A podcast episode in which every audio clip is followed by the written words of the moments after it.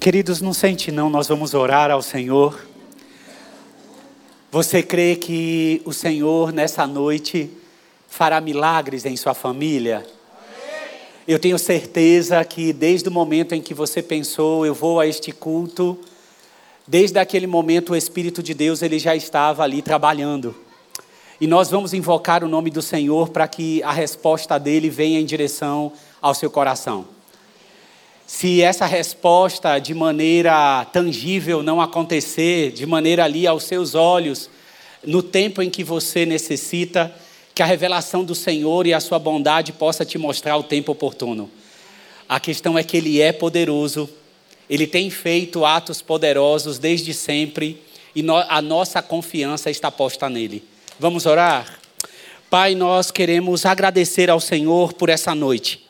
O Senhor está aqui, nós cremos nessa verdade. Nós, como teu povo, invocamos nesse momento o teu nome.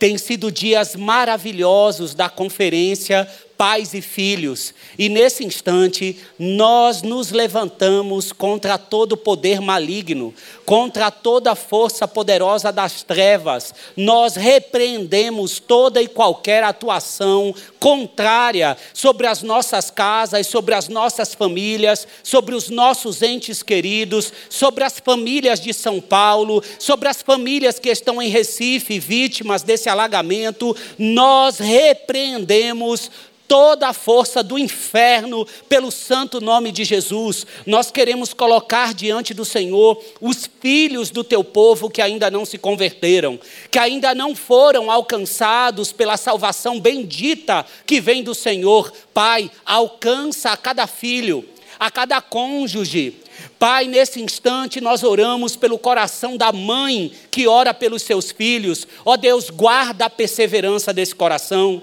Nós oramos pelo marido ou pela esposa que ora, ó Deus, pelo seu cônjuge, pela família, que tem sido de repente humilhada, mas tem perseverado em oração. Deus, responda-nos, Pai.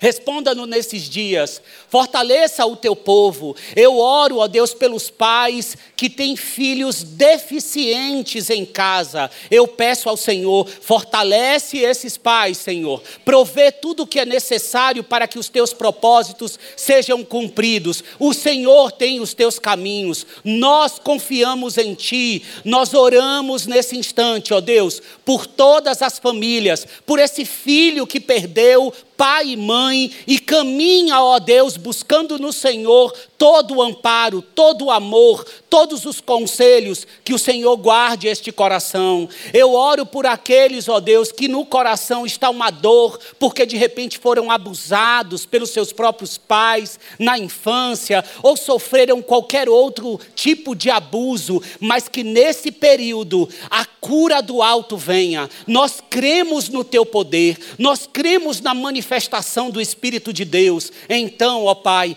tenha liberdade nessa noite. Pai, eu oro nesse instante por todas as famílias da nossa comunidade, não somente dos membros que aqui estão, os que estão em casa, os que estão em outro estado, o que acompanham em outra comunidade, não importa, Senhor. Colocamos todas essas famílias debaixo dos teus cuidados, em nome de Jesus. Amém. E graças a Deus. Pode aplaudir ao Senhor, queridos. Ele é bom. Aplauda com força, viu? Não aplauda devagar, não. Pode sentar, queridos. Pode sentar. Queridos, o pastor Robério é que estaria aqui, tá certo? É, mas eu estou aqui respondendo a um convite dele a substituí-lo e também da Iva. E eu creio que o Senhor Deus vai operar aqui nessa noite em sua casa, em sua vida. O Senhor Deus é muito, muito poderoso. Eu estava vindo para cá me lembrando que o maior teólogo da antiguidade, o Agostinho, que deixou tantos livros, deixou tantos escritos que nos edificam, ele foi fruto da oração da sua mãe, Mônica, que orou por muitos e muitos anos além de Agostinho se meter por seitas, por caminhos tortuosos, é, se enveredou também pelos caminhos do prazer. Mas aos 33 anos, aquela oração foi respondida da intercessão dessa mulher continuamente por Agostinho. Ele é o que deixou uma frase conhecida, talvez você se recorde, eu quero ler. Por que nos fizeste, Senhor, para ti? Nosso coração anda sempre inquieto, enquanto não se trans, tranquilize e descanse em ti. Você acredita que essa frase foi escrita por alguém que estava em um caminho tão torto? Os pai, a, a Mônica orava constantemente, dizendo: Um dia meu filho glorificará ao Senhor. Mas não foi somente assim. Nós temos diversos exemplos bíblicos. Deus respondeu à oração de Ana devido a uma provocação insistentemente em casa. Podemos imaginar quando temos uma luta que não está do lado de fora, está do lado de dentro. Toda vez que eu entro em casa, tenho que lidar com aquela angústia. O Senhor Deus está presente no coração desse que tem essa luta? Tem. Ana foi respondida diante da sua angústia de alma. Mas nós não temos só esse caso, não. Nós temos a viúva de Naim, vulnerável. Perdeu o único filho, não representava só um filho, representava sua forma de sustento. E quando o Filho de Deus ali chega, o que, que ele faz? Antes mesmo de ressuscitar o sustento, ressuscitar é, é, o, o que estava gerando aquela dor, Jesus Cristo consola aquela viúva. Mas não foi somente isso, não. Nós temos a viúva no Antigo Testamento, que ela tinha dois filhos, não é mesmo? E o credor veio buscar. Tinha razão o credor para buscar aquelas duas crianças? Tinha razão. Ele podia pegar para que a dívida fosse paga. Mas aquela viúva vai até o profeta e diz: Eu preciso ser socorrido. Olha que maravilha. Toda mãe, toda mãe tem a quem clamar. E tem de onde vem o socorro. E então, como é que o sustento vem? Olha, pega todas as suas botijas, vai nos vizinhos, trazem e fecha a tua porta. E ali dentro de casa, aquelas duas crianças foram obrigadas a ver a manifestação da graça de Deus dentro de casa. Ou seja, olha só, o nosso pai se foi, mas o Senhor Deus está provendo aqui o sustento da nossa casa. Não será necessário nenhum de vocês dois serem escravos, porque o poder de Deus se manifestou dentro de casa. É óbvio que existia a dor de ter perdido o provedor, o pai. Mas você percebe que, a despeito das lutas que muitas vezes vêm sobre nós, diante da soberania de Deus, porque a perda, muitas vezes, nesse, nesse período de Covid, quantos perderam mães e pais? Mas uma coisa é certa: a bondade do Senhor, ela está sempre derramada sobre nós. Não é diferente com as crianças. Quando se aproximaram e os discípulos também começaram a repreender, o que, que foi que Jesus disse? Deixai vir as minhas crianças, e não as impeçam, não, pois o reino dos céus pertence aos que são semelhantes a ela. Depois de lhe impor, impor as mãos, partiu dali. Agora eu fico pensando: tem algum tipo de família que não seja abraçada por Jesus? Tem qualquer tipo de luta que não é vista ou não ou alguma luta que as mãos de Jesus não peguem nas mãos desse pai, dessa mãe ou desse filho e caminhem com eles? É claro que não. Ainda que a mãe terrena se esqueça dos seus filhos, de forma alguma o Pai nosso que estás nos céus esquecerá. De forma alguma isso acontecerá. Por isso, nessa noite, eu quero falar para vocês sobre o caminho, o caminho para uma família feliz, na perspectiva de um filho. O caminho para uma família feliz. A verdade é que todos nós, todos, se eu perguntar aqui, tem alguém que não quer ter uma família feliz? Na verdade, ninguém vai levantar a mão dizendo que não quer. Todos nós queremos ter uma, uma, uma, uma família saudável e feliz. Agora, a boa notícia é qual? É possível, desde que, que, que, que cada um de nós anseie em nosso coração ter a nossa personalidade, o nosso ser, as nossas atitudes absorvidas pelo Criador da família. Para ter uma família feliz, é necessário que o meu coração anseie ser absorvido pelo Criador da família, por quem Ele é. É possível desde que eu queira me apropriar da vida que há na vida do Criador. É possível desde que eu queira me apropriar da vida que há na vida do Criador. É possível desde que eu queira me apropriar do quebrar das algemas, dos ciclos viciosos ou dos comportamentos impulsionados ou gerados pelo pecado. São muitos ciclos viciosos que são construídos na maneira que nós fomos criados, ou seja, pelo nosso pai, pela nossa mãe, por um tio, e que muitas vezes eu levo para a minha família os mesmos comportamentos que eu criticava em minha casa, eu acabo repetindo e ainda tendo que me lembrar, eu criticava esse comportamento. Eu dizia que era errado, mas eu tenho visto que esses ciclos não foram substituídos pelos ciclos presentes no autor da família. Um dos maiores presentes que um homem, uma mulher, um pai, uma mãe, um tio, uma tia, um filho e uma filha podem ter é a bênção de ouvir a Deus, ouvir a Deus e caminhar com Deus. Teve uma certa vez que eu, em um casamento, que bênção foi estar nessa celebração. Se eu não me engano, foi o pastor Cristiano, um dos nossos professores do seminário, que celebrou esse casamento. E eu achei tão lindo que teve uma hora que ele disse assim, né? É muito lindo você ver as promessas que são feitas no altar quando você está casando, não é? Você diz assim, é na tristeza, é na alegria, é na saúde, é na doença. Gente, está tudo decorado. Muitas vezes nem pensa mais naquilo que está prometendo. Mas ele disse assim: toda vez que é feita uma promessa desse nível, é necessário que ao chegar em casa você diga assim: Senhor, eu compartilho contigo para que o Senhor me ajude, porque sozinho eu não conseguirei cumprir tais promessas.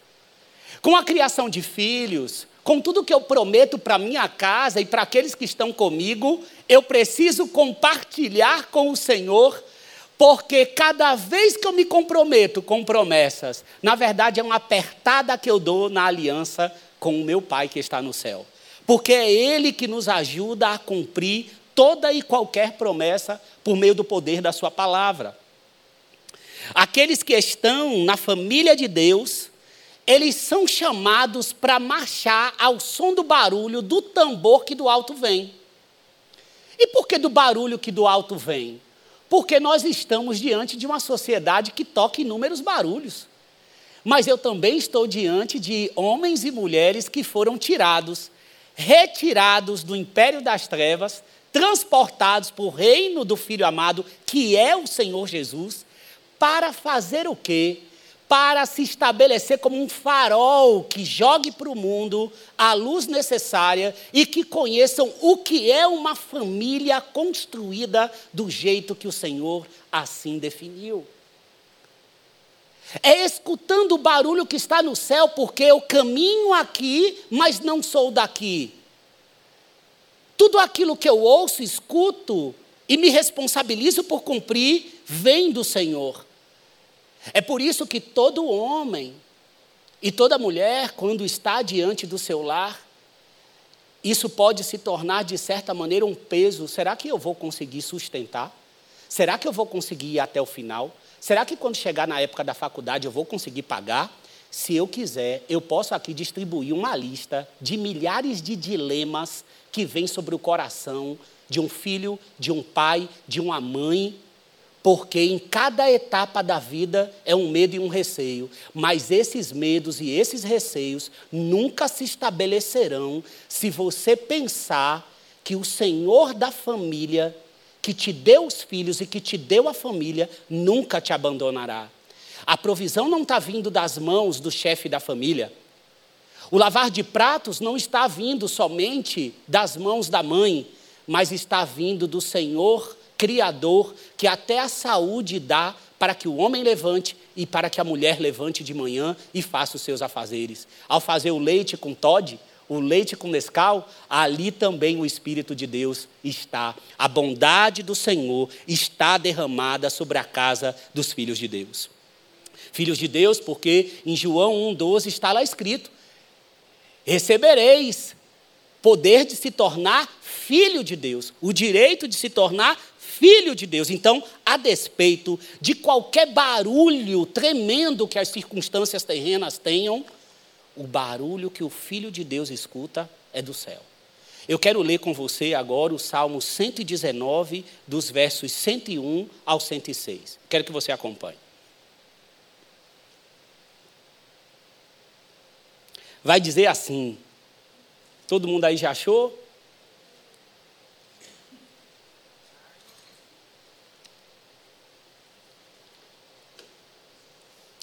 Gente, nem está parecendo culto de terça. A igreja é um silêncio, eu estou até com medo aqui.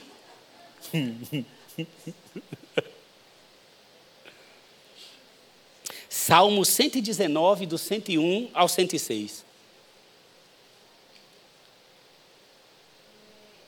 Amém. Vamos lá.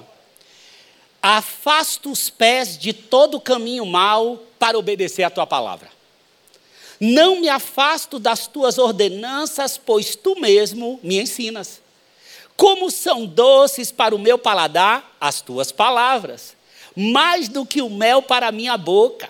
Ganho entendimento por meio dos teus preceitos, por isso odeio todo caminho de falsidade.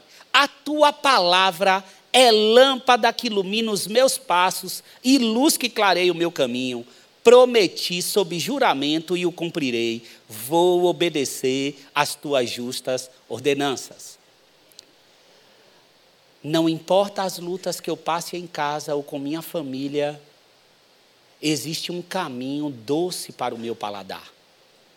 Desde que os princípios, os mandamentos e a palavra de Deus esteja guardada em meu coração, e como esteve também no coração de Mônica ao interceder durante todos aqueles anos por Agostinho. A palavra de Deus precisa ser aquilo que me alimenta.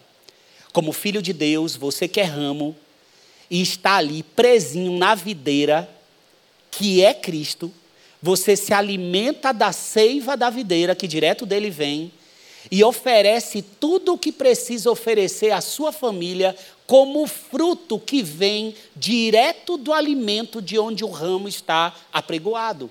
Você está firmado na videira, que é Cristo, e o agricultor, o Senhor. Todas as nossas atitudes estão firmadas como ramos em Cristo.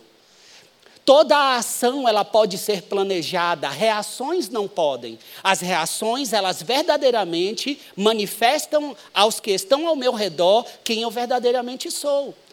Você pode sim pensar, eu vou chegar em casa e hoje vai ser uma paz tremenda, não importa o que venha, eu estarei em paz.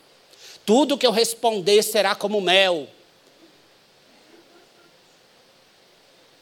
Mas e quando você abre a, a, a porta, o outro nesse dia está disposto de uma outra maneira? As ações são aquilo o que eu penso em fazer quando eu estou com os pés tranquilos. A reação é quando pisam no meu pé. Então eu preciso compreender que o firmar na videira é buscar dele todas as atitudes que estarão presentes, não somente nas ações planejadas, mas também nas reações. Eu quero contar para vocês hoje um testemunho com base na história de José. Eu sei que José, em muitos momentos, se você quiser encontrar, você vai encontrar alguns erros na vida de José. Ele cometeu alguns. Mas hoje eu vou deixar José tranquilo nesse ponto, porque eu vou jogar a luz só no que ele acertou. E eu vou jogar a luz na minha história, naquilo que eu não fiz como José. E, portanto, tiveram algumas consequências. Então eu quero pensar com vocês com base na história é, de José. Agora, é importante lembrarmos que o salmista, no Salmo 67, verso 1, ele vai dizer algo interessante. Ele diz assim: ó que Deus, que Deus tenha misericórdia de nós e nos abençoe. e nos abençoe, e faça resplandecer o seu rosto sobre nós, para que sejam conhecidos na terra os teus caminhos, a tua salvação entre todas as nações. Agora me explique. Um pai, uma mãe, uma casa, quando diz assim: Senhor, nos abençoe. Se você não faz isso, faça, viu? Pai, mãe, família juntos, ó. Que o Senhor tenha misericórdia de nós e nos abençoe. Faça resplandecer o seu rosto sobre nós. Aí depois você vai ter que responder: para que, que é que está fazendo isso? Para que, que eu estou pedindo para que Deus faça isso sobre a nossa casa? É para quê? Aí o texto responde: para que sejam conhecidos na terra os teus caminhos, a tua salvação entre todas as nações. O mundo pede para ver a família dentro de um caminho feliz. O mundo pede para ver, embora você veja o sistema seguindo o caminho de Efésios 2, né? O príncipe deste mundo que está regendo o sistema. Embora isso aconteça, as famílias que estão lá fora pedem socorro e pedem, me deixem ver uma família como deve ser. E eu me recordo que lá em casa, é, quando eu pedi para quebrar aquela muretinha né? Tem aquela muretinha da, da, da cozinha americana. E aí eu pedi para o rapaz colocar um armário. Então teve que quebrar e aí colocar ali o armário de madeira. Aí esse rapaz estava lá, ele viu a Bíblia, ele viu as coisas, ele falou assim: Você vai na igreja, você é crente, porventura você é pastor? Eu falei: Sou. Aí ele disse assim: Rapaz, eu sou crente também. Eu falei: É mesmo? Me diz como é que você se converteu? Aí eu falei assim, vou perguntar, porque é assim, viu, gente? É assim que a gente aprende a evangelizar. Pergunta como que a pessoa se converteu, ela fala como foi, você faz igual com a da pessoa.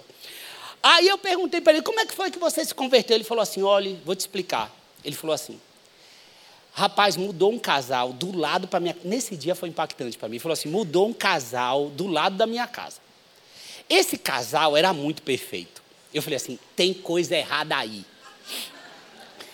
Aí ele falou assim: esse casal se trata tão bem, vem sempre, abre a porta do carro, é tão amoroso. Eu falei assim: isso daí é só aqui fora, dentro de casa é outra história. Aí a, a, a, era vizinho, dava para escutar muita coisa. Aí ele falou assim, e o pior é que era aquilo mesmo, até dentro de casa, constantemente. Era assim. Eu não acreditava. Eu não conseguia tratar a minha esposa e a minha família daquele jeito. Aquele casal se tornou para mim uma referência. Um belo dia, esse casal vem na nossa porta, se apresenta. Quando se apresentou para a gente, esse casal falou assim: Olha, eu estou apresentando, eu moro aqui do lado, eu queria te convidar um dia para ir na nossa igreja. No culto ele vou, eu estava quase indo lá perguntar onde é que vocês iam. E esse casal se converteu.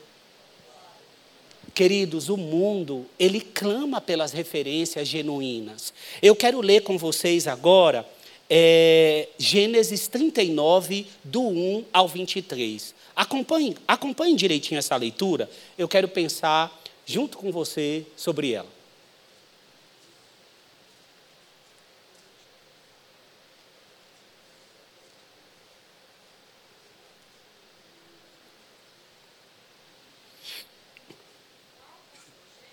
Gênesis 39, versículo 1 ao 23.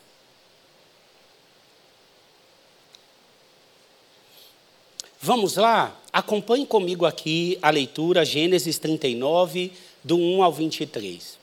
Vai dizer assim: José havia sido levado para o Egito, onde o egípcio Potifar, oficial do Faraó e capitão da guarda, comprou-o dos ismaelitas que o tinham levado para lá. O Senhor estava com José. Eu quero repetir isso aqui, viu?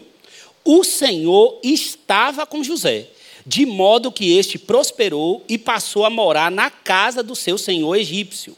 Quando este percebeu que o Senhor estava com ele, que o Senhor estava com ele e que o fazia prosperar em tudo o que realizava, agradou-se de José e tornou o administrador de seus bens. Potifar deixou a seu cuidado a sua casa e lhe confiou tudo o que possuía.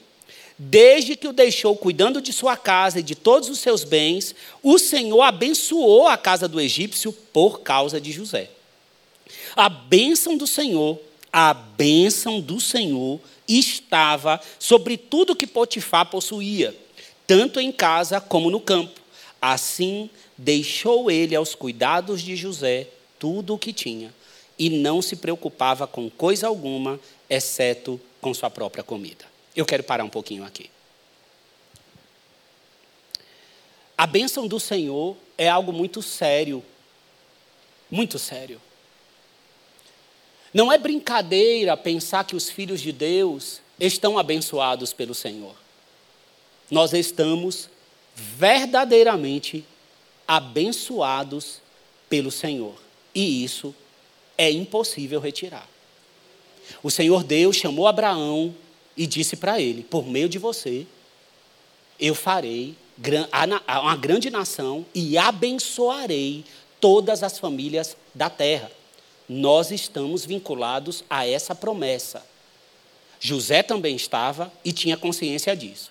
Agora, me fale antes desse texto como tinha sido a história de José. Vamos lá. Eu estou vendo um texto onde José chega nesse lugar e tudo começa a ser colocado em suas mãos, porque tudo era fruto da bênção das mãos de José, mas que fica claro que é porque o Senhor estava com José. A bênção poderosa de eu poder dizer que o Senhor está comigo. O Senhor está comigo e nada muda isso. O Senhor está sobre a minha casa, está sobre a minha família. E isso é importante porque, antes disso, como tinha sido a vida de José? José, desde cedo, um filho favorito, não é de Jacó. Jacó tra é, tratava ele com favoritismo, porque era um dos filhos da, de Raquel, assim como Benjamim. Os demais filhos, os demais é, os dez, não é? Eram filhos das servas, tanto de Lia quanto de Raquel. É, então o que acontece? Esses outros filhos começam a tratar mal José. A Bíblia vai dizer que todos eles não conseguiam tratar José amigavelmente, pacificamente. Agora, tu pode imaginar como é que era essa casa? Com, com, com dez que não conseguem tratar você pacificamente? que não consegue tratar você amigavelmente. Aí Jacó vai lá e dá aquela túnica de mangas compridas. O que, que acontece? Piora o ódio. José vai lá, tem dois sonhos que a família vai se dobrar, ele vai lá e conta o sonho. Não vou nem entrar no mérito porque que contou. Mas assim, hoje eu vou jogar a luz somente no que ele foi bom. Então ele vai lá, conta os sonhos, o ódio aumenta. Agora você pode imaginar como era essa casa e como era essa criação. Tá bem até aí. José vai lá, Jacó manda, vai lá ver os seus irmãos. É, vai ele lá todo feliz, cantarolando, encontrar os irmãos. E eles, quando dão de vista com ele, o que, que já começam? A planejar, lá vem o sonhador, vamos matar ele. Agora, planejam essa morte e começam a discutir: vamos matar, vamos matar, o outro não, não vamos matar, não, vamos jogar dentro do poço, afinal é nosso irmão. Jogam. Agora você pode imaginar todos os teus irmãos jogando você dentro de um poço? Agora você pode imaginar assim, já não me tratava, já era daquele jeito. Agora eu estou vendo, olhando os meus irmãos me jogando dentro do poço, sabendo como que eu vou sair de lá. É uma brutalidade, é um abuso emocional do tamanho do mundo. Ver os meus próprios irmãos fazendo isso comigo. Agora depois começa a discussão. Não, olha só, está vindo lá os comerciantes, vamos fazer assim, se, se morrer a gente não ganha nada, vamos vender. Agora você pode imaginar você sendo arrancado do poço pelos próprios irmãos, agora arranca do poço e vende. Agora você pode imaginar um coração indo. Primeiro me tratava bem. Depois me joga no poço. Agora me tira do poço. Agora me vende. Depois vai lá os comerciantes, revende. Sou revendido.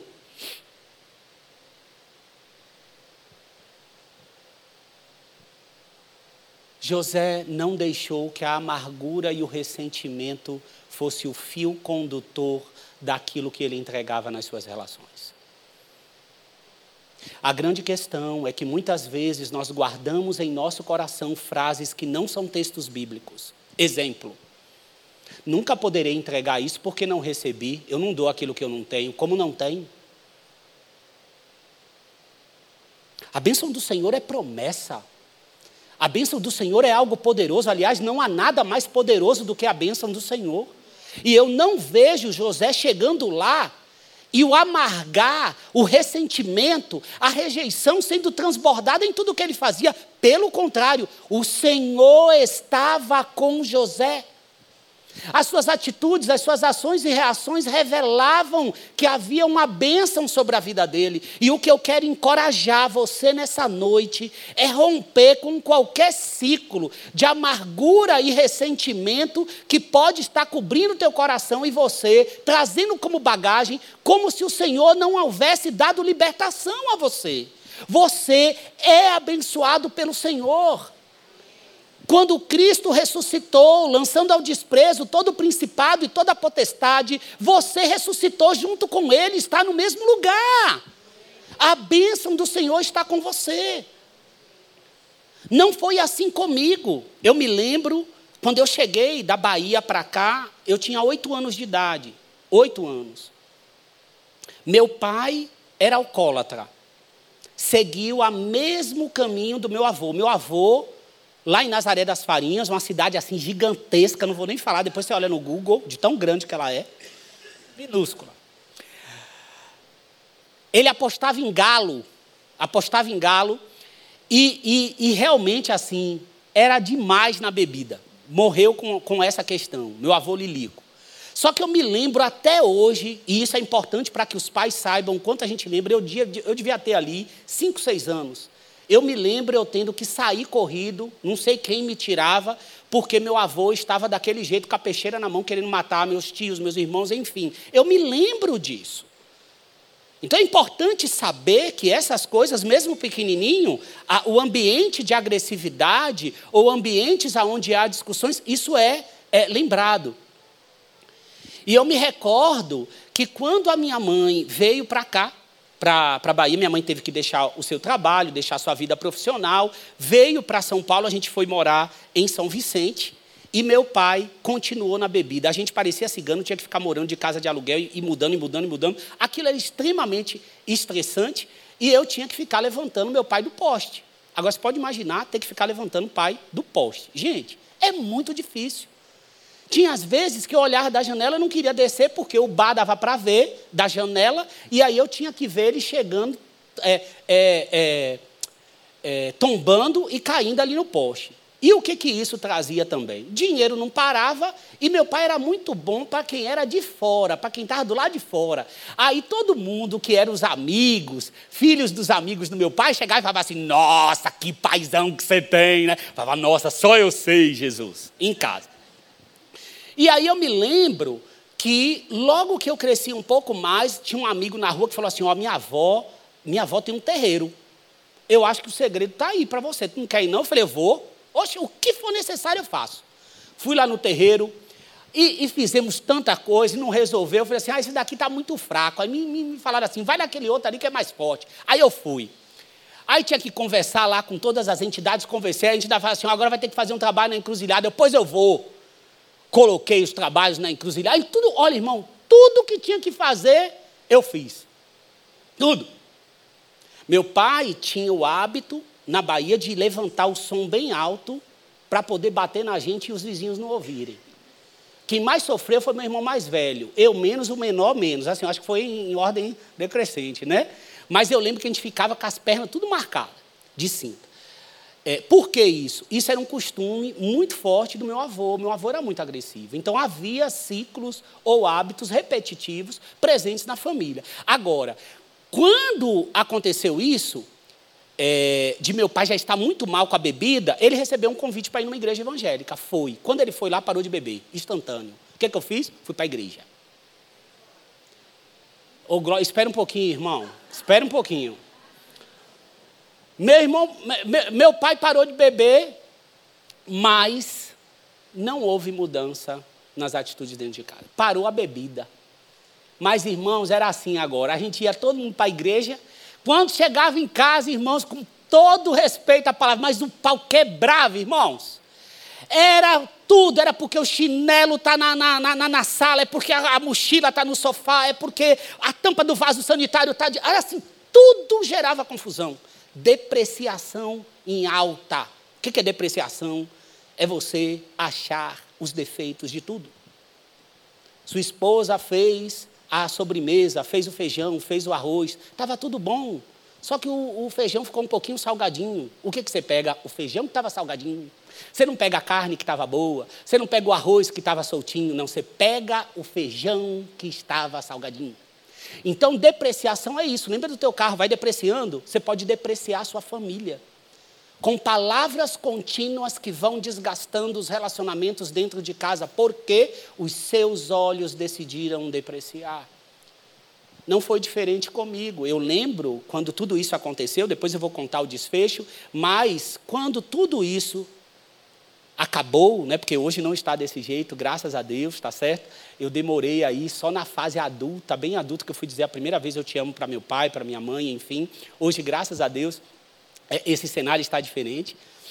Mas eu lembro que eu tinha quando eu tive que falar com a minha mãe sobre todos esses assuntos, eu tinha, eu lembrei de uma situação que eu tinha nove, eu acho que tinha uns dez anos. Minha mãe tinha feito, a, a gente nunca teve essas festas de aniversário, buffet, essas coisas assim para chamar amiguinhos, não. Mas eu lembro que teve uma vez que a minha mãe fez, ela fez um bolo confeitado, ela mesma fez. Colocou aquele brigadeiro, passou a colher, colocou um cacho, eu lembro até hoje, um cacho de uvas em cima. Só que, irmãos, veja só, minha mãe não era confeiteira. E aí ele fez, ela fez esse bolo, passou aquele brigadeiro assim com a colher normal de casa. Aonde eu fui olhar com 10 anos de idade, com 11 anos de idade, eu fui olhar o confeito que não estava igual das, das lojas de fora. O que, que eu fiz? Não elogiei a torta. O que, que eu fiz? Falei, ah, mas essa aí, olha como é que está. Eu já estava pequeno, repetindo ciclos viciosos que eu aprendia dentro de casa.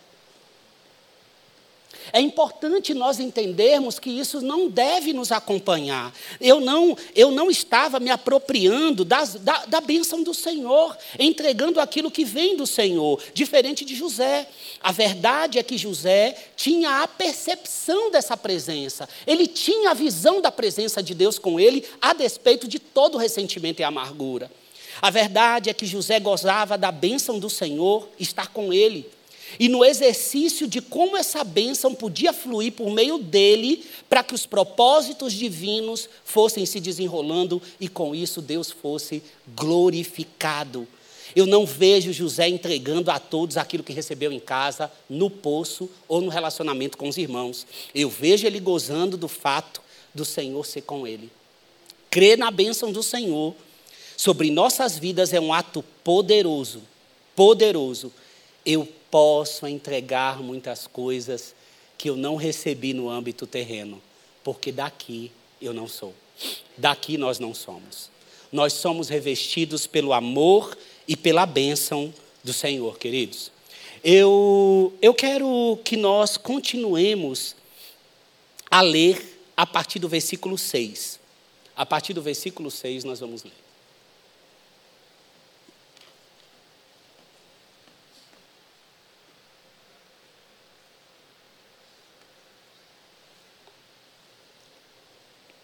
José era atraente de boa aparência.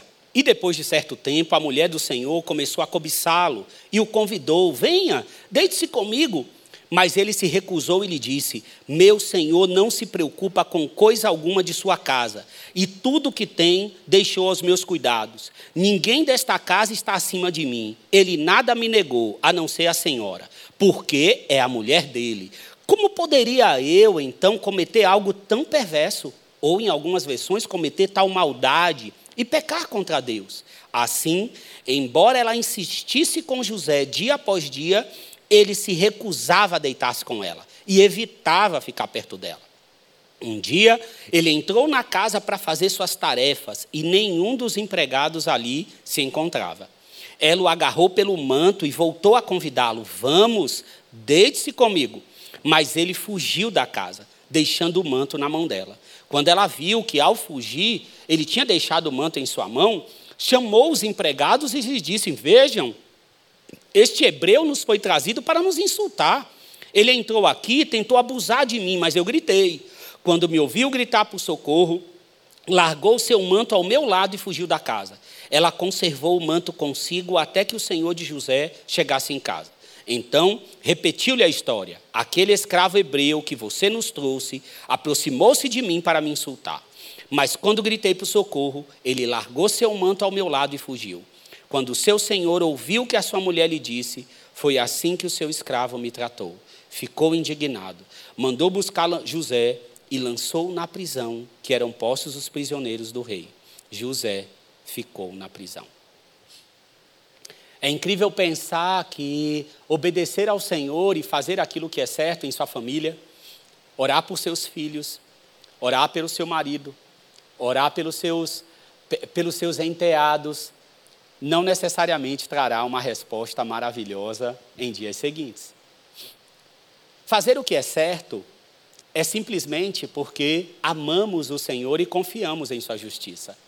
Fazer o que é certo não é em prol das respostas imediatas ou de ver as transformações em nossa casa que queremos ver no dia seguinte. José, além de ter passado por tudo aquilo que ele passou, entregar o que é bom com suas atitudes, agora ele é lançado na prisão injustamente. Agora, o que, que poderia ser?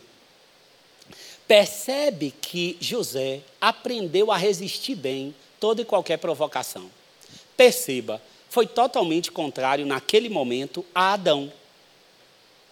Olha, aquela árvore ali não pode não, viu? Ele foi lá e foi na árvore. Agora José dá uma resposta. Qual a resposta que José dá para ela? Olhe, o Senhor dessa casa me entregou tudo daqui, tudo para eu cuidar, de todas as coisas. Tudo eu posso tocar, tudo eu posso fazer. Eu não posso na senhora, porque a senhora é mulher dele. Firmeza nos mandamentos. A palavra doce como mel, como nós lemos do salmista, ele era firme naquilo que confiava. E a pergunta que ele faz para a mulher não é assim, ó. Poderia eu cometer tal maldade contra o Senhor dessa casa que me incumbiu? Não. Poderia eu cometer tamanha maldade ou perversidade contra meu Deus? Não é nem contra o marido dela, é primeiro contra o meu Deus. Todo o relacionamento na horizontal de José vinha por causa da vertical. Não era algo que ele estava é, respondendo ou agindo com base nas circunstâncias ou nas coisas terrenas, de forma alguma, não importa o que aconteça. Aqui na horizontal, o meu negócio é com alto, o som que eu escuto é de cima. Eu repreendo e vou fugir, vou repreender toda e qualquer tentação e provocação, ainda que eu veja as coisas piorarem, porque eu confio em Deus, eu ouvi sobre Deus, eu aprendi sobre Deus com meu pai. Jacó falou do Senhor Deus Todo-Poderoso, eu sei quem Ele é, eu sei quem Ele é. É necessário aprender a lidar com provocações. A Bíblia vai dizer que essa mulher insistentemente, insist, sabe o que é insistentemente? Ele está no ambiente de trabalho aonde essa mulher insistentemente faz isso.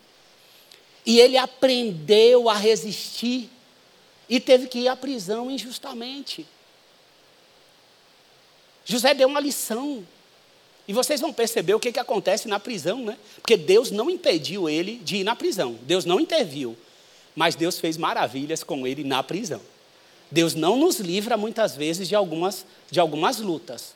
Mas o que temos que pre prestar atenção é o que o Senhor está querendo fazer aqui. Nunca é por que o Senhor, ai, será que ele não está? Não existe a possibilidade dele não estar. Se eu desço no mais profundo, ele está. Se eu subo no mais alto, ele está. Não há possibilidade. Se eu me lembro do passado, eu vou me lembrar que ele me teceu no ventre da minha mãe, como diz o salmista, assim ele está em tudo.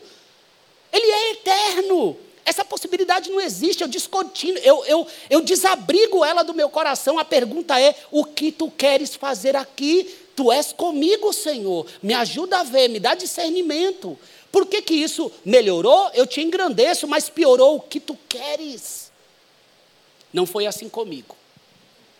Eu me lembro que eu já estava maior e a situação só piorava. O afastamento paterno, entre os irmãos também, porque se você olhar meus dois irmãos, um é mais velho, o outro é mais novo. Diz que sempre o filho melhor é o do meio, estou brincando. Isso é favoritismo. Mas assim, meu irmão mais velho mais novo é um norte, outro sul, outro leste, se você olhar, em, relação, em questão de relacionamento. Nós fomos impactados por todo é, o ambiente de casa. Mas eu lembro que meu pai também tinha a questão da bola da vez. Era assim, qual que é o fi... isso era inconsciente. Eu, a gente sabia quem que era o privilegiado daquele momento. Tinham fases. E aí eu me lembro que eu estava entrando querendo fazer faculdade de administração, que a minha primeira faculdade foi administração de empresas. E eu trabalhava numa distribuidora de ferro, de aço, e faltava 100 reais para eu conseguir pagar a mensalidade. Gente, universitário é duro. Não tem um real. Acho que é assim ainda, né? Não tinha um real. Tanto que os bancos fazem as contas zero, zero taxa, zero não sei o que, porque não tem mesmo. Tem um real. E eu me lembro que eu precisava de 100 reais para pagar a faculdade. Aí, aquela disfuncionalidade de relacionamento, eu tinha que pedir para minha mãe para minha mãe pedir para o meu pai. Já viu isso? Gente, se tiver isso, corta, pelo amor de Deus. Entendeu? O desgaste de pensar, tem que pedir para a mãe, para a mãe pedir para o pai, para o pai dar a resposta para vir para mim. Aí ela foi, pediu, a resposta foi não. Aí minha mãe veio e disse: Olha, a resposta foi não. Aí eu fiquei bravo. Fiquei bravo. Irmãos, eu só queria que meu pai chegasse em casa da viagem, porque era trabalho fora. Meu pai sempre trabalhou com mecânica industrial e quem segurou as pontas de casa foi minha mãe, né? Na criação, deixou a vida profissional para se dedicar. Quando meu pai chegou em casa, aí, irmãos, eu precisava fazer já trabalho da faculdade e naquela época que eu estava fazendo não era mais em folha de almaço, tá, irmãos? Porque assim, folha de almaço foi lá atrás, né? Eu já tinha que fazer no computador. Os mais, os mais novos aqui não sabem nem o que é isso, né? Aí o que é você sabe, Calório, o que é isso? Opa, então tá bom. sabe o que é folha de almaço, escrever à mão? É? Ah, então tá bom. É? Aí, irmãos, eu precisava de um computador. Só que assim, naquela hora não era a bola da vez, meu pai tinha comprado um computador novo, meu irmão mais novo usava, e aí ficava aquela briga para usar. E aí eu falei: quer saber, senhor, eu não quero mais confusão, eu vou pegar. Tinha um computador bem velho, bem velho lá em casa. Estava lá no canto já para jogar fora. Eu falei, vou arrumar esse computador. Peguei um amigo da igreja, da antiga igreja. Falei assim, rapaz, arruma esse computador para mim, você não é técnico, arrume aí, veja quanto você cobra. Paguei ele, irmãos, esse computador, mesmo arrumado, quando eu ia fazer um trabalho, parecia um helicóptero. Uh, parecia que ia subir voo. Mas eu usava ele, irmãos, dava para usar. Mas assim, toda vez que eu usava, tinha que colocar protetor auricular. Aí o que, que aconteceu? O computador lá, o novo, que estava lá em casa, quebrou. Aí o que, que vem agora? Querer usar meu helicóptero. Aí eu falei assim: não vai usar não. Não vai usar não. Eu já estava assim, irmãos, eu estava um cara que era assim: eu dou um boi para não entrar na briga, mas dou uma boiada para não sair. Agora eu estava assim. Meu pai chegou e disse assim: ele vai usar. Eu falei: não vai usar. Aí esse dia foi o cume. Aí, irmãos, eu já estava no tempo do enfrentamento, eu não queria mais saber. Falei assim, não vai usar não, nem pai você é, nem sem. Aí, eu, irmão, eu peguei tudo do passado e fui jogando uma coisa por outra. Aí ele falou assim, então, não sou pai mesmo. Eu falei assim, pois é, agora você está se assumindo, veio para cima de mim. Eu falei, hoje nós vamos para a delegacia. Eu e você nunca fomos, mas hoje a gente vai para a delegacia. Irmãos, eu não, eu não acreditava naquilo, como eu estava. Aí eu me lembro que teve uma, para você ter ideia, o nível. Eu me lembro que teve uma outra fase de tanto afastamento familiar, tinha uma época que tinham três cachorros em casa. E aí que acontece? Minha mãe se apegou demais, demais, demais a esses três cachorros, ao tal ponto que gerava no meu coração uma, um sentimento de que era, era melhor os cachorros. Aí eu não sei se os cachorros começaram a absorver o clima de casa. Um cachorro começou a estranhar. Aí vocês estão dando risada, vocês não dão risada, não. Um cachorro começou do nada a estranhar a gente de casa. Só tratava bem a minha mãe. Tá bom. Aí um dia eu acordo de manhã para trabalhar. Eu sabia que minha mãe estava precisando de um dinheiro. Eu fui pegar o dinheiro e colocar embaixo da porta. Irmãos, quando eu fui colocar esse dinheiro na porta, esse cachorro, eu tenho até hoje as cicatrizes, ó, de fora a fora, aqui na mão. Eu pensei que eu ia ficar sem mão, balançava, irmãos. Era sangue para tudo que era lado. E aí, o que, que acontece? Eu fui para o hospital, quando a gente volta, qual era a minha esperança? Minha mãe vai se desfazer desse cachorro. Não desfez, irmãos. Mas eu não quero que vocês olhem de certa forma para minha mãe com outro olhar, porque havia um contexto para isso. Ninguém era suprido emocionalmente como devia. Nós ficávamos sempre fora, não entregávamos nem mesmo afeto. É natural as disfunções emocionais a partir do momento que a casa não funciona bem. E eu me recordo que eu não vi a hora de sair. De... Aí começou o desejo assim: eu tenho que sair dessa casa, eu não pertenço a essa casa. E então, é, quando eu tive a oportunidade de participar de um processo seletivo, foi assim que eu vim para São Paulo, meus pais ainda estão na Baixada. Eu participei, eu fiz MBA em marketing.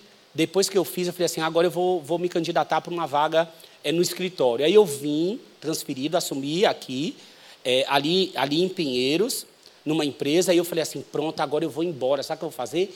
Vou alugar um quarto na casa do apartamento de outra pessoa. Aluguei. Falei: agora eu vou ter paz. A paz vai me alcançar. Fui, irmãos, para dentro desse apartamento. Cheguei lá, irmãos. Mexiam nas minhas coisas. O que eu colocava na geladeira mexiam. Falava, meu Deus, eu não tenho paz. Vou ter que sair daqui. Aí eu falei assim, para não arrumar confusão, porque eu não conheço né, esse pessoal aqui, vou tirar as coisas devagar. Aí tirei seis camisas, irmão, porque era tudo camisa social, tinha que usar, tirei seis camisas, coloquei na mochila e fui. Quando eu chego no trabalho, da 11 horas da manhã, toco o telefone, eu atendo. Quem era? Lá. A dona do apartamento falou assim: Eu estou percebendo que está sumindo roupa. Olha isso, irmãos. Eu estou percebendo que está sumindo roupa. Tu está querendo sair daqui, tu não vai sair daqui, não. Aí eu falei, moça, mas pelo amor de Deus, eu tenho direito de sair. Não, tu não vai sair. Se tu quiser sair daqui, tu vai ter que dar três vezes o valor do que tu paga. Aí, irmão, vai lá eu no banco, na hora do almoço, tirar. Fui lá levar o dinheiro. Ela abriu a porta com aquele negócio do cadeado lá que fica a corrente assim, né? Aí eu entreguei o valor, irmãos. Ela falou: se afasta da porta. Aí eu me afastei. Ela abriu a porta jogou tudo assim, ó. Irmãos, que humilhação. Que humilhação. Eu pegar as minhas coisas, descer aquelas escadas em Pinheiro com tudo na mão, pegou aquele, aquele saco do terno, colocou tudo minhas roupas emboladas ali, sabe, jogou. Gente, uma humilhação. Tudo isso. Porque a palavra não estava guardada no coração. Se eu fizesse como José, não estaria assim. Aí talvez você diga assim: ah, mas também tem a parte dos seus pais. Não é essa a questão.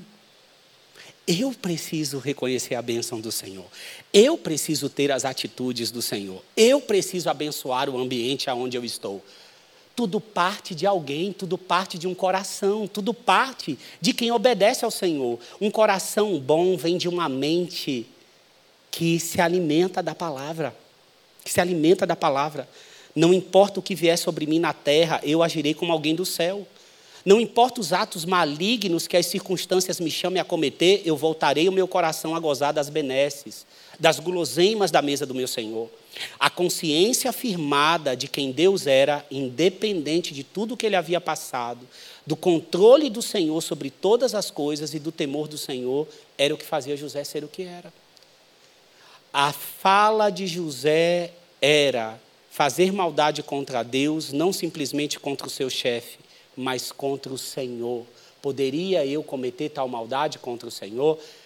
Eu cheguei a dizer uma época, quando antes de sair de casa, eu disse assim para minha mãe, antes. Falei assim, sabe, quer, quer saber? Eu não quero que a senhora ponha a mão nem para lavar minha camisa, viu? Porque as tuas mãos e a senhora é do diabo. É importante você saber isso. A ira, a amargura, deixar a ira e a amargura tomar o coração. Não foi isso que José fez. Você não vê essa amargura, você vê o se apropriar de quem é o Senhor. Eu quero ler o versículo 21 com você. 21. Isso aqui é muito bom. Mas o Senhor estava com ele.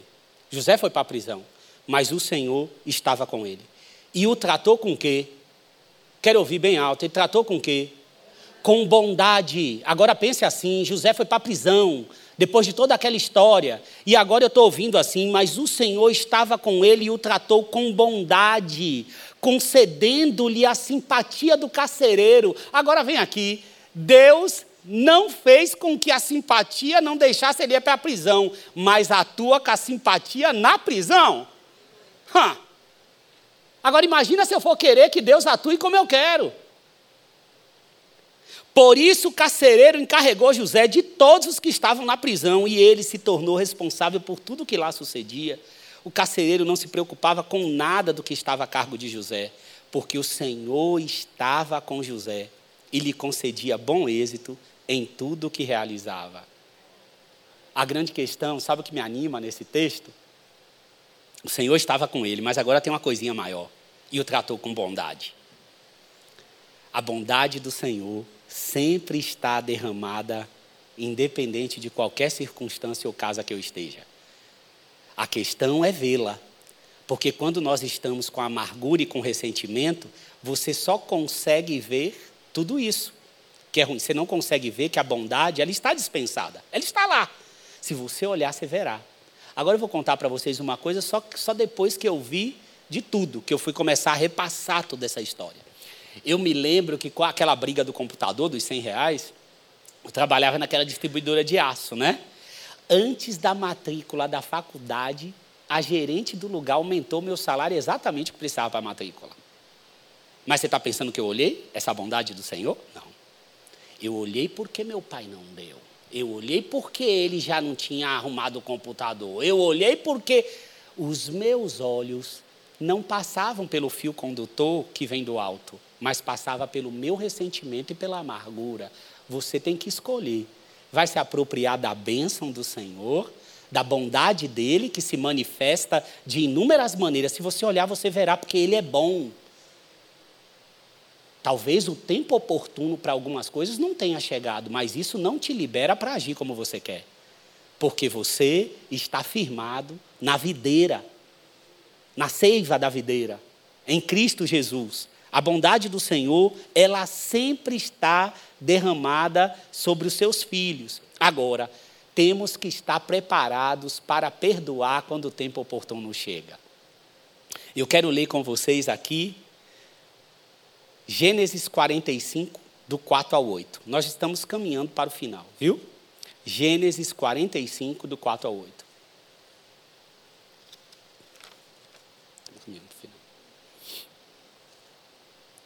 Cheguem mais perto, disse José a seus irmãos. Quando eles se aproximaram, disse-lhes: Eu sou José, seu irmão, aquele que vocês venderam ao Egito. Perceba, chegou o dia Embora José tivesse êxito em tudo aquilo que ele fazia, Deus estava de olho nas relações que ainda não tinham arrumado. Deus quer consertar a família, Deus ama a família. Embora ele estava trabalhando e tendo êxito, era chegado o dia do sonho se concretizar. E quem trouxe a família até José? Ele não podia fazer isso. Aquilo que você não tem gestão, quem faz é o Senhor. No tempo oportuno, vem a família de José lá pedir o alimento. Só que o coração dele estava preparado, né? Cheguem mais perto. Eu não sei se você já conhece todo o texto, tem uma hora que o coração de José não aguenta, ele dá um grito, sai todo mundo, só fica com os irmãos, diz assim: Eu sou José. Cheguem mais perto.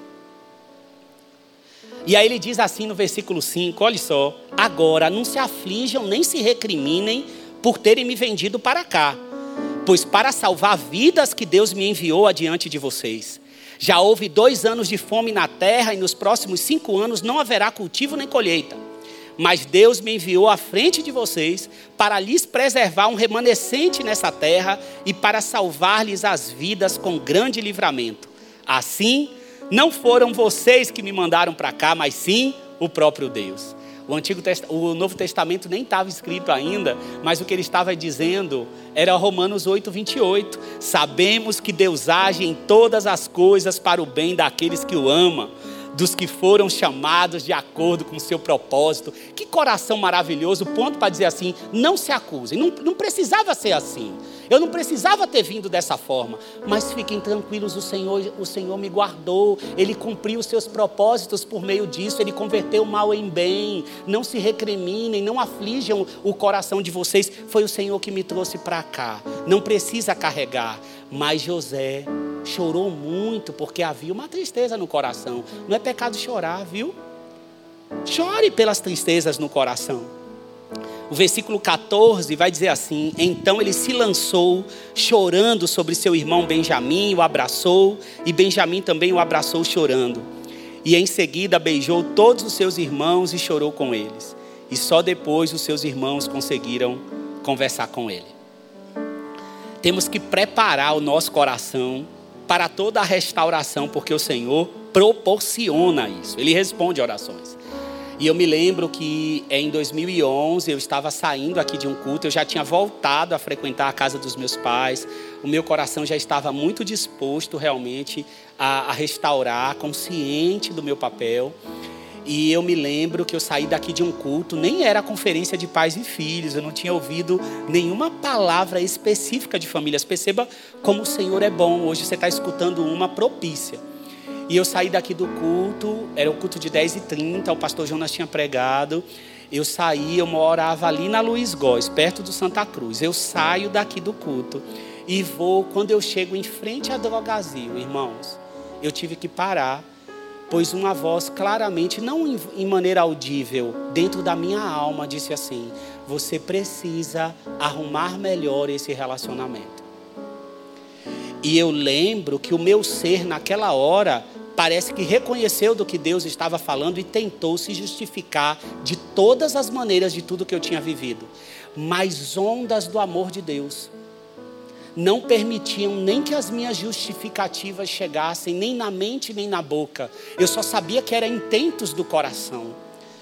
Mas era nítido que Deus estava me capacitando com as virtudes do Espírito. A mansidão nos permite que abramos mão até do que é direito, até do que é da nossa razão. Embora eu não tivesse tanta razão assim, e naquele momento Deus começou a trazer toda a história dos meus pais que proporcionaram que eu tivesse chegado até ali. Deus me lembrou da minha mãe se desfazendo do trabalho dela na Bahia e vindo para cá se dedicando somente à nossa criação, permitindo que nós tivéssemos uma criação e um estudo totalmente diferente se estivéssemos em Nazaré, na cidadezinha. Lembro que por chegar numa cidade grande, minha mãe ficava em casa, pagava perua, colégio particular, tudo com o receio da cidade grande. Lembro de todos os lanches da escola. Lembrei da cirurgia que eu tive que fazer. Eu fiz uma cirurgia muito delicada, na época que eu ainda estava na Bahia, uma cirurgia muito séria. Na época nós tínhamos o, o convênio Golden Cross, era excepcional naquela época. Mas eu me lembro que meu pai teve que criar uma briga do tamanho do mundo para que aquela cirurgia fosse feita, porque tinha algo que precisava vir dos Estados Unidos que na época não tinha aqui no Brasil. E minha mãe, chegou uma hora que ninguém mais é, conseguia ficar no hospital e minha mãe ficou por todo aquele tempo é, no hospital. E, e naquele momento tudo veio à tona no meu coração e Deus falou assim: Você precisará pedir perdão e contar tudo isso. E eu lembro que quando eu aceitei aquilo no meu coração, eu não sabia como é que eu faria. Muito difícil isso. E aí eu lembro que quando eu cheguei em casa na outra semana, Deus me disse assim, claramente a próxima parte no coração também, você vai fazer isso com outras pessoas presentes. Você não vai fazer só você e ela. E como nós não tínhamos o hábito de festejar muito juntos, é, Deus me disse que eu precisava fazer uma festa para minha mãe de aniversário. Estava chegando o aniversário dela. E eu pedi para que ela convidasse as amigas e tal. E minha mãe não quis fazer isso, mas dentro do meu coração Deus falava assim: pode seguir que vai acontecer. Então eu disse: minha mãe, eu vou comprar os salgadinhos, os doces e tudo mais. E no final das contas, resumindo, aconteceu. Quando estava planejado, veio a outra parte. Como é que vai ser esse perdão?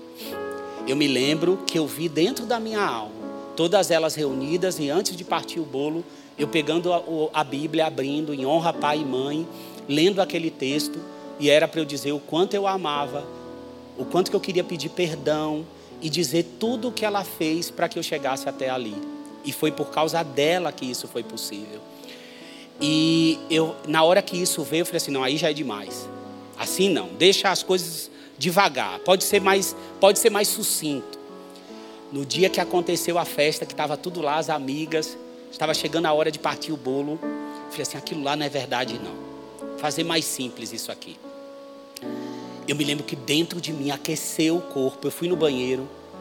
Falei, Senhor, é assim mesmo? É, meu filho, é assim mesmo. Eu fui, pedi para todo mundo ficar de pé, parar. Levantei, peguei a Bíblia, li para ela e disse assim: Minha mãe, eu quero te pedir perdão. Como você foi guerreira, eu te amo tanto. Gente, era como se o teto tivesse caindo. Minha mãe me abraçou, chorou tanto, eu também chorei. É por isso que eu digo que o Senhor ama a família e a restauração. O mesmo aconteceu com o meu pai. Hoje eu amo demais meu pai. Nós já tivemos conversas extremamente difíceis, de chorar mesmo. Mas os áudios que eu recebo hoje, eu nunca imaginei que eu receberia. O que eu posso dizer para vocês? Deus é bom. Deus ama a família. Deus restaura a família. Cuide da sua família. Ore por sua família. Seja a bênção do Senhor na sua família. Se você perdeu um pai, uma mãe, saiba que Ele é o seu pai, Ele é bom demais. O Senhor é bom. Eu quero chamar aqui a Bel para orar pelas famílias. Bel, eu quero agradecer vocês por terem me ouvido. Quero que vocês saibam que como é bom saber que o Senhor restaura. Eu ainda tenho um irmão, quero que você ore por eles. Eu tenho um irmão que não fala comigo, não porque eu queira, mas realmente eu dei muito mau testemunho. É, com essa toda a questão da criação, eu me lembro que quando eu era da outra denominação, meu irmão tentou pedir, porque nós brigávamos muito. Eu e mais velho não, mas eu e esse pequeno era muito. E chegou uma época que ele começou a estudar a palavra e ele veio pedir perdão para mim. Me mandou um e-mail, ele nem veio presencial, me mandou e-mail. E eu respondi um e-mail de uma forma que não agradou de forma alguma. Eu cometi uma perversidade contra Deus. Hoje ele não responde minhas mensagens, mas eu tenho perseverado crendo que a hora como chegou do meu pai da minha mãe, que são pessoas preciosas e eu sei que são, chegará a hora também com o meu irmão. Isso é para te encorajar a saber que é uma restauração, é dia após dia. Mas ele, a bondade dele eu tenho visto. Vai se manifestando e acontece no tempo oportuno. Que Deus te abençoe.